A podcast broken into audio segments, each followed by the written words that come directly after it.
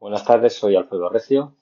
Traigo cuatro casos clínicos que representan distintas eh, lesiones neurológicas, tanto en su localización como en su presentación, pero que conociendo la manera de abordarlos, el diagnóstico diferencial y las pruebas complementarias, podemos llegar a un diagnóstico certero si seguimos los pasos adecuados.